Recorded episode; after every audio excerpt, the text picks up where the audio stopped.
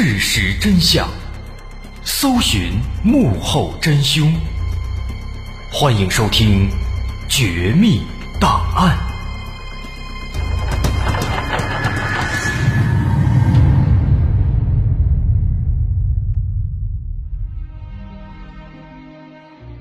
还原事实，探索真相。欢迎来到今天的《绝密档案》，我是大碗。二零一二年八月二号晚上，在河北省邯郸市涉县西圩镇的智勇铁矿，突然发生了一起矿难事故。当时有五名矿工正在井下开展放炮作业，但可能是因为太晚了、太累了，其中一名工人没有及时的跑到警戒线之外，瞬间就被塌方的碎石活活砸死。其他几名工人全都吓坏了，他们立刻跑出矿井，打电话通知了相关的负责人。很快，矿主刘某就火急火燎地赶到了现场。面对这惨烈的现场，有人向矿主刘某提议说：“不然就报警吧。”但是刘某马上就提出了反对，绝对不能报警，要赶紧通知死者家属，能私了就私了。刘某之所以会有这样的反应，因为刘某的心里很清楚，在矿里发生了这样的人命事故，那么相关部门肯定会对矿上的安全情况进行严格审查，而自己这种小矿场往往都会有这样那样的安全漏洞。刘某实在是不想惹麻烦，万一真的被查出来有一些问题，那么必然就要停工整顿。就算只停一天两天的，那矿上的损失也是难以估量的。于是，在矿主刘某的授意下，大家首先确认了这名死者的身份，他叫罗石勇，来自四川，只有二十九岁。接着又联系到了罗石勇的家属，把这个不幸的消息告诉了他们。七天之后，八月九号，罗石勇的妻子、岳母、小姨。和表哥一行四人就来到了矿里。双方刚一见面，还离得老远呢，矿主刘某就苦着一张脸，开始不停的道歉，一边安抚家属的情绪，一边滔滔不绝的讲着自己的难处。按照一般的程序啊，为了防止发生误会和乌龙，首先呢，在家属来了以后，要验证并且核对一下死者和家属的身份。那当被问及死者身上有没有什么明显的特征的时候，罗石勇的妻子马金花他就回答说：“说在罗石勇的右手臂上有纹身，纹了一条龙，在后背上呢还有一个非常明显的黑痣，啊，他身高是一米七，一百四十五斤，等等等等。那所有这些细节经过核对，和死者呢确实都能对上，这就说明。”死者确实就是罗石勇，而他们也确实就是罗石勇的家属。那么，既然要私了，接下来呢，就该谈一谈这个赔偿金的问题了。罗石勇的妻子马金花丝毫不客气，她表示家里有两个孩子，还有八十多岁的老人，只有罗石勇这一个劳动力。现在罗石勇出事了，一家老小还要继续生活。所以说，他一张嘴就要一百万元的赔偿金。一百万啊，这确实是一个天价。矿主刘某就想着往下压一压。其实这个时候，大家的心思都很简单的，一个呢是想着多要点，另一个呢肯定是想着少给点。所以说，刘某他也不含糊，直接就来了一个几乎是对半的砍价。他说：“矿上现在也非常拮据。”啊，满打满算只能拿出六十万了。矿主刘某在说出这番话之后啊，他本来以为这个罗石勇的家属呢还会继续争取，可是没想到啊，六十万这个报价出来之后，对方想都没想，直接就回答说：“六十万也行，只要钱到了，我们马上就走，绝对不会闹事儿。”这样的回答呢，说实在的，是刘某始料未及的。但是六十万这个数额呢，总归也是可以接受。于是双方就坐下来继续商量该如何支付这笔钱以及死者的善后处理。不过在这个时候呢，刘某发现罗石勇的家属对钱的事儿是非常坚决的，啊，一定要一次性的收到这六十万，并且表示这钱一到账，他们马上就走，也不会闹事儿，因为他们也知道，一般在小型的这种矿场发生了人命案子，无非就是赔点钱，矿主也不敢报警，所以说呢，他们这事儿呢，可以说也说得很明白。不过。这些家属他们一口价必须要一次性支付这笔钱，这样的行为让矿主刘某感到有些不理解。像他们这样的小矿场，一次性拿出六十万也不是那么容易的。且不说账目上有没有这么多的流动资金，就算是真的有，那么这么多钱要一步一步的打过去，这在程序上也是要走一段时间的。可是这些家属呢，却表示要马上拿到这笔钱，这就实在是有点强人所难了。不仅如此啊，在双方接下来的交谈当中，矿主刘某也渐渐的发现了一些不对劲。因为之前在矿上呢也发生过其他的安全事故，刘某也见过一些其他的家属。那么一般情况下呢，家属来了之后，第一件事情。往往都是想去看一看伤者或者死者，而且他们全程基本上都是在哭天喊地啊，稀里哗啦的，看起来非常难过，这也是人之常情。虽然说呢，那些家属哎也会张嘴要一大笔赔偿金，但是他们体现出来的更多的是悲伤和心痛。但是现在反观这个罗石勇的家属呢？他们好像没有那么难过，从见到他们到现在，这四个家属从来没有掉过一滴眼泪，连死者最亲近的妻子马金花，她也没有表现出一丁点的悲伤。对于矿难发生的时间、原因以及死者现在的存放地点，他们都丝毫不关心，甚至都没有提出要去看一眼罗石勇的遗体。反倒是在这儿啊，一直对这个赔偿款的问题拉拉扯扯，非常在乎。而且更加奇怪的是啊，当外面的马路上有警车路过的时候，这四个家属啊就突然变得非常紧张，还跑到窗户外面向外面张望。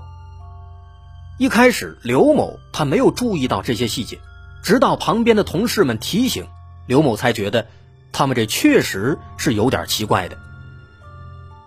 这些种种的细节呢，让矿主刘某越发感到不对劲，心想这四个所谓的家属，该不会是骗子吧？因为在他们这样的小型矿场，经常会有一些人哎冒充死者家属前来骗取赔偿金，这样的事情也不是没发生过。于是稳妥起见啊，矿主刘某偷偷的报了警。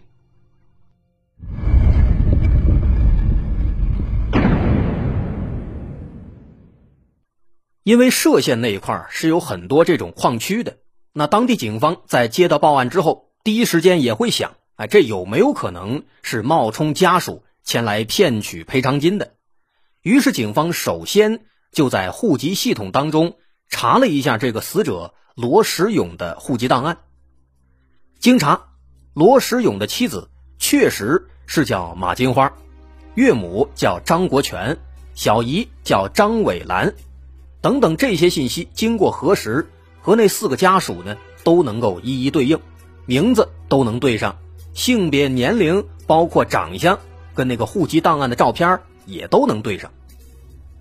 那这个情况那就奇了怪了，如果他们四个这都是货真价实的死者家属，为什么对罗石勇的死亡会无动于衷呢？尤其是那个妻子马金花，那丈夫都已经死了。连看都不看一眼，一心只想着要钱，这确实是有问题。警方也觉得这四个所谓的家属呢，应该是有点可疑。那出于保险起见，警方觉得还是先不要打草惊蛇，让矿主先去稳住家属，而警方呢，先行来到矿上，想了解一下这个死者罗石勇他遇难的过程。但是没想到啊，当警方来到矿上之后，却发现，当天晚上和罗时勇一起下井干活的其他四名工友，竟然全都辞职了。那这就又不对劲了，事出反常必有妖啊！警方就开始立刻调查这四名工友在辞职以后都去了什么地方。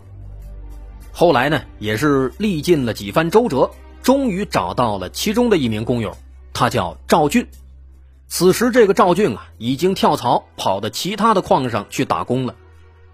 赵俊和这个罗时勇呢，同时他们俩也是老乡，当时罗时勇的家属就是他帮忙联系的。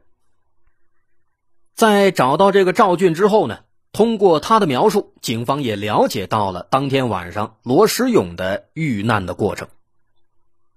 说当天晚上在井下上工的只有他们五个。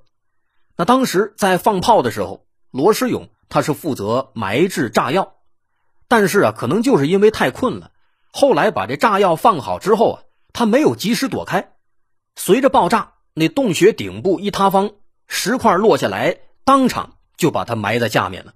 就这样，罗时勇就被活活的砸死了。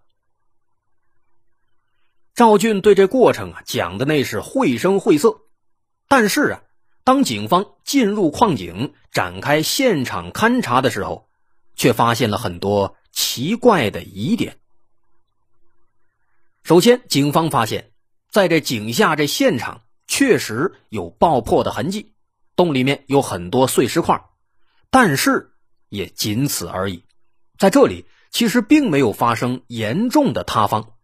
那么，这个程度一般来讲，应该不足以把人给砸死。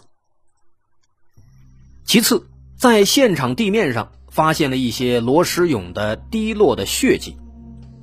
可如果说罗时勇当时是被石块砸死的，那么这些血迹呢，应该是大范围的喷溅式血迹，而不是滴落式。而且现场的血迹好像也不够多。最后，在现场还发现了罗时勇的安全帽，这个安全帽它最有问题。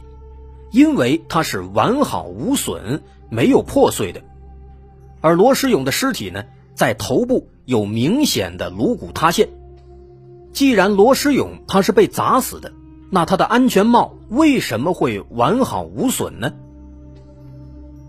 这些疑点，直到罗时勇的尸检报告出来之后，才真相大白。尸检报告给出的结论是。在罗时勇的身上有多处骨折，致命伤在面部和背部，但是这两处致命伤应该是钝器击打形成的，而不是碎石砸落导致的。而巧的是，警方在对现场展开勘查之后啊，发现矿井里面恰好就放着一把工人们常用的大铁锤。那么由此，警方就推测。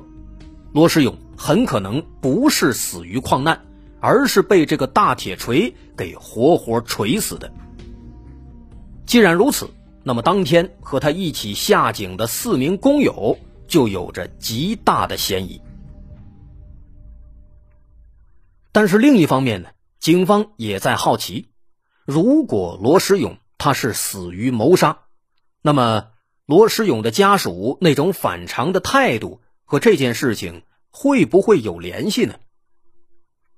想到这儿啊，警方决定先绕开这几个来索赔的家属，转换一下方向，去查一下那些没有来的罗时勇的家属。什么意思呢？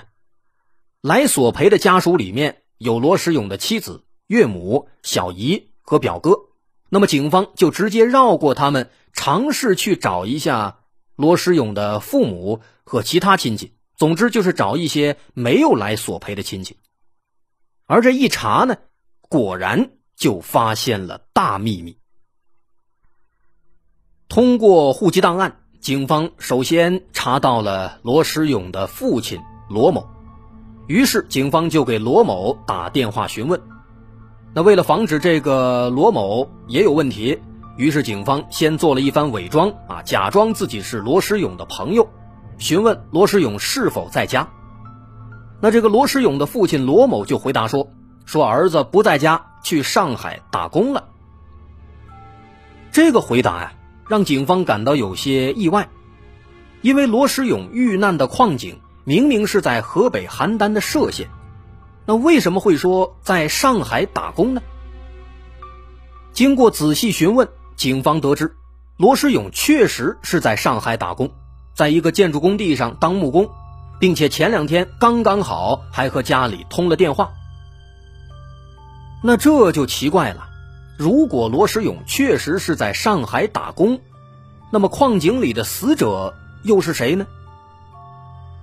想到这儿，警方又询问了一下罗时勇的体貌特征，尤其是问罗时勇有没有纹身和明显的黑痣，但得到的回答都是否定的。那么这个结果，让警方就基本可以确定，矿井里面死亡的其实并不是真正的罗时勇，那个死者他仅仅只是冒用了罗时勇的身份。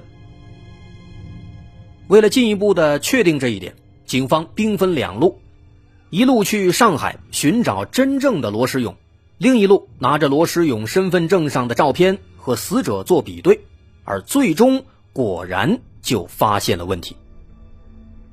虽然这个死者他的面部已经几乎被砸烂了，但是通过观察依然可以看出，这死者的脸型是一个瘦长脸，而身份证的照片上的罗时勇是一个方脸，很明显这不是同一个人。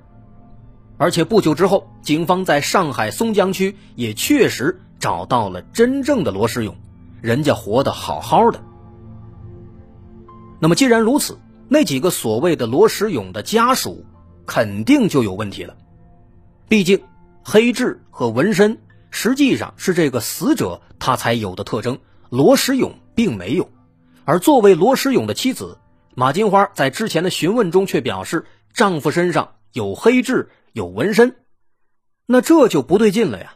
他为什么会对死者的特征如此清楚呢？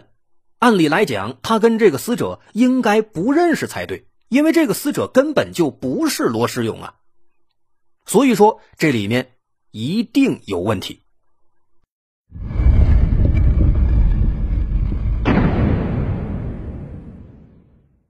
看到警方来到了矿场，罗世勇的那些家属顿时神色大变，开始不断的催促矿主赶紧交钱。甚至把赔偿款从六十万直接降到了二十万，也不要求全款支付了，表示分期付款也可以接受。但这个情况反而让他们显得更加可疑了。警方当然也不会给他们机会再继续演戏了，当场就把这四个所谓的家属给抓了起来。直到面对警方，其中一个家属才终于说出了这背后的秘密。用那个所谓的罗时勇的岳母的话来说，这个死的人确实不是罗时勇，但我确实是罗时勇的岳母。真正的罗时勇现在还活着。原来啊，这些人呢，确实就是罗时勇的亲属，如假包换。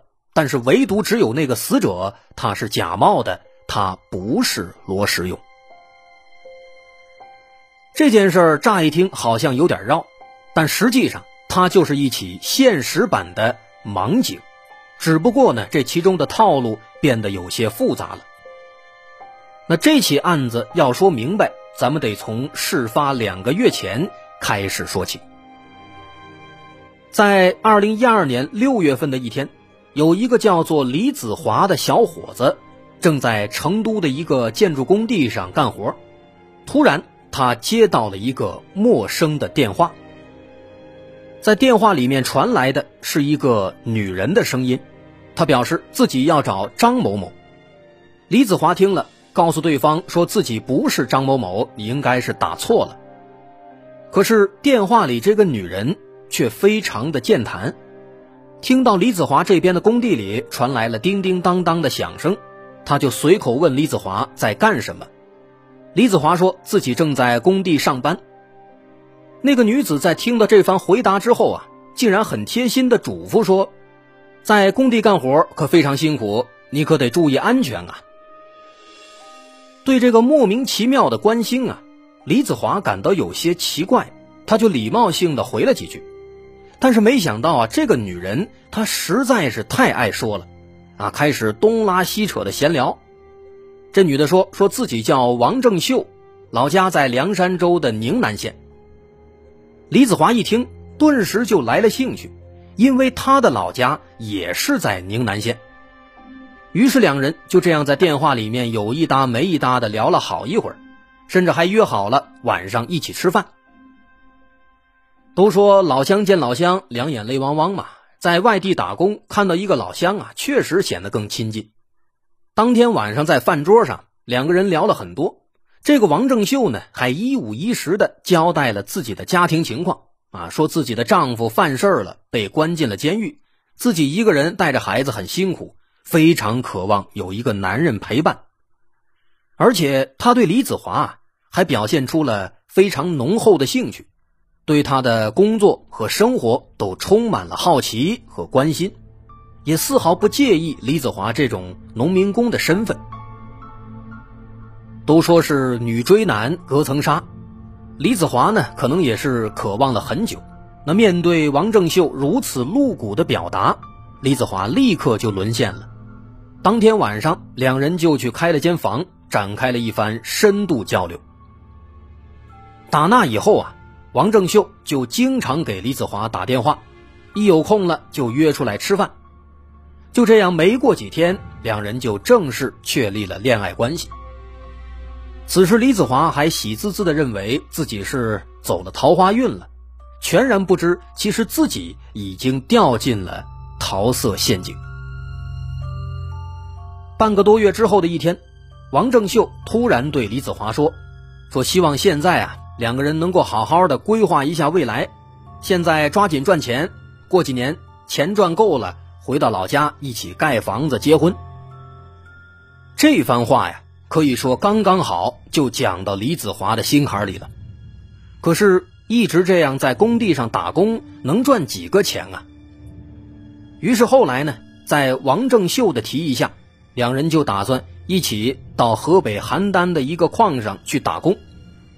王正秀说：“他有一个老乡在那边干活，已经赚了很多钱了。”李子华听了，丝毫没有怀疑，满口答应了。于是七月份，两人就一起坐火车来到了邯郸歙县。然而刚刚到站，李子华就发现自己的身份证竟然丢了。那这可坏了。现在不比当年去矿上打工，那肯定要身份登记啊！这没有了身份证，这该如何登记呢？就在李子华着急的时候，王正秀从包里掏出了一张身份证，而这张身份证上的名字正是罗时勇。他把这个身份证拿过去，让李子华先用这个，反正这个李子华和那个罗时勇的年纪也差不多。登记的时候，人家也不会仔细检查的。恋爱啊，会让人变傻。李子华就是一个完美的例子。拿到这个身份证之后，他丝毫没有怀疑，甚至都没有问这个身份证到底是哪儿来的，就高高兴兴的拿着去登记了。就这样，李子华变成了罗时勇，在矿上当起了矿工。但在这里刚刚干了一个月。到了八月二号，他就惨遭毒手，死在了矿里。那么现在看来啊，这个王正秀他应该就是案犯之一了，他的手里有罗时勇的身份证，但他这个身份证是怎么来的呢？这就要说到这起案件的主谋罗时勇的小姨张伟兰。张伟兰也是当时去矿上索要赔偿金的那四个亲属之一。这个张伟兰啊，他曾经在河北的一些矿上开过小商店。多年以来呢，他经常听说，哎，有人会冒充家属来骗领赔偿金。他一直感觉这种犯罪方式啊，很低级，因为冒充死者家属是很容易被戳穿的。于是呢，他就经常思考。如何能够更加安全的骗取赔偿款？后来他想到，与其冒充死者家属，倒不如直接冒充死者的身份，把死者变成自己的家属，然后不就可以顺理成章的去索要赔偿款了吗？于是，在二零一二年七月份，张伟兰就找到了罗时勇的妻子马金花，还有他的丈母娘张国权，表示要借用一下罗时勇的身份证。于是，这场偷天换日的骗局也就由此拉开了序幕。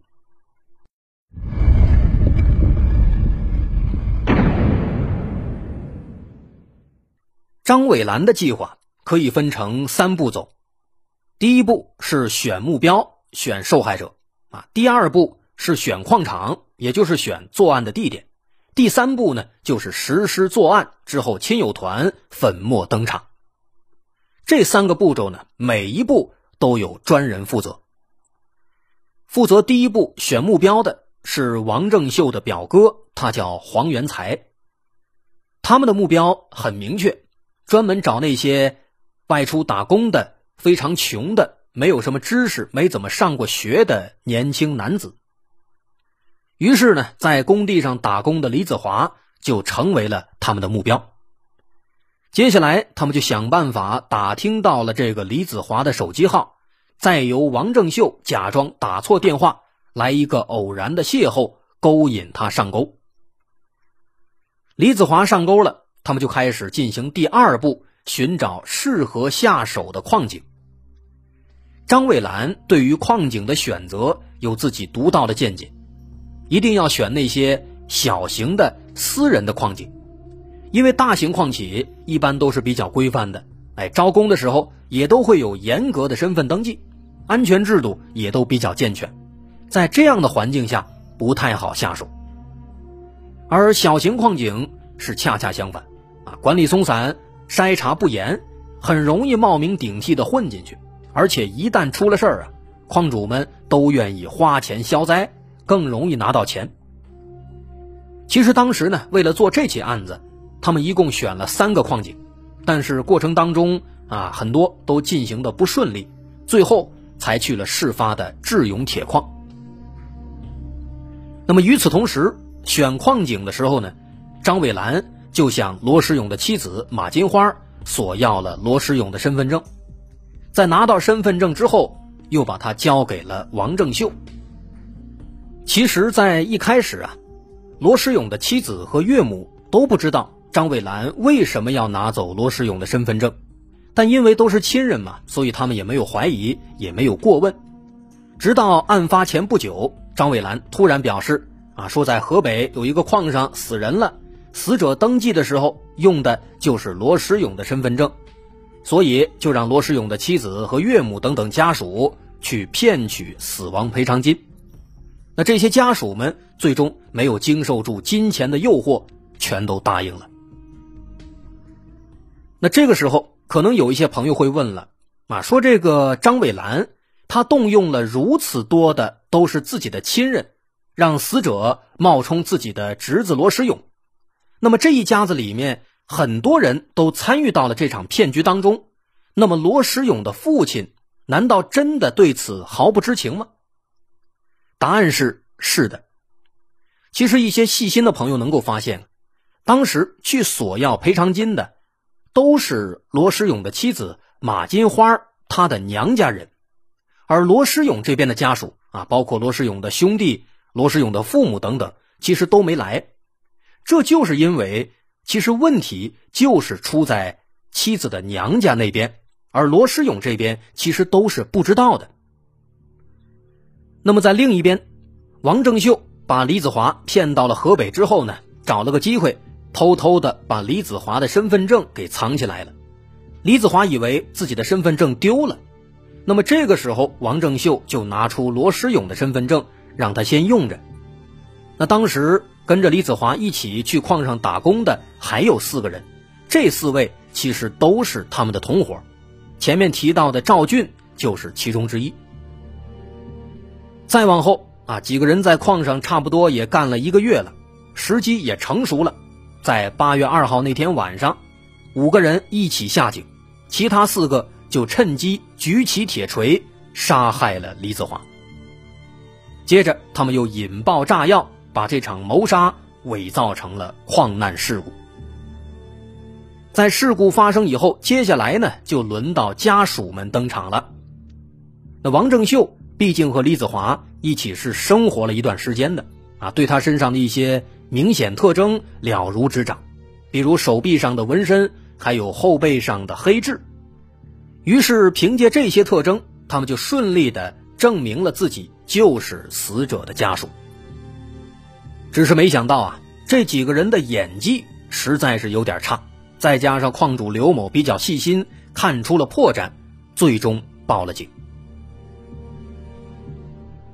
不过呢，我们还要说的是啊，警方在了解了这个案件的原委之后呢，随着调查的深入，警方发现啊，单凭张伟兰这个老太太就能把这一切。啊，都安排的井井有条，甚至还分成三步走啊。第一步干嘛？第二步干嘛？第三步干嘛？这套流程，这显然是非常缜密和非常熟练的。啊，单看这个架势，其实不像是第一次作案。实际情况的确如此。很快，警方就挖出了更多的他们犯下的案件。这个以张伟兰为首的犯罪团伙。其内部成员其实多达二十一人，在二零一一年到二零一二年间，他们已经连续作案四起，杀害了四个人。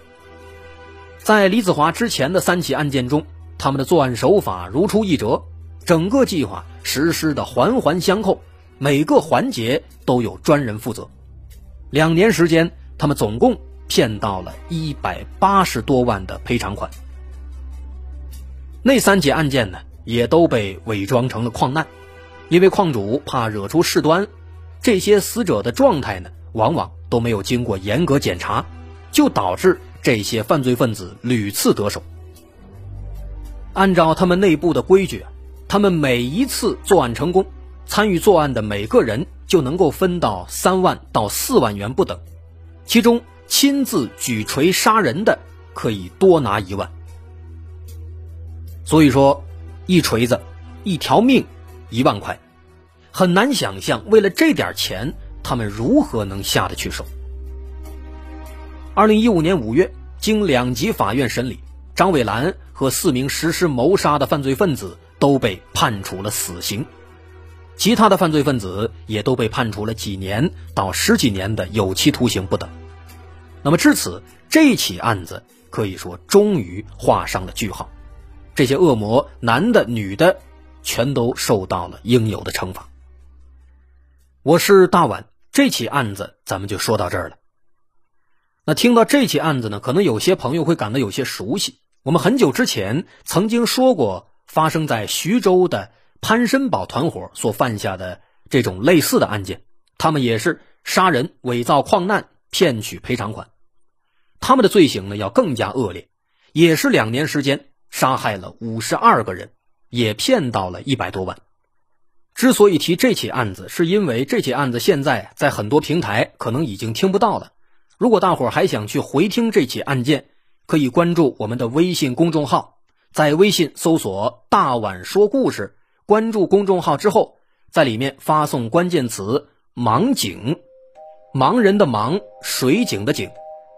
在发送这个关键词之后，就可以收到一个自动回复的链接，在链接里面可以收听我们本期节目，以及当年我们做过的那起潘申宝团伙犯下的那起案件。好，我是大碗，感谢大家收听，咱们下回再见。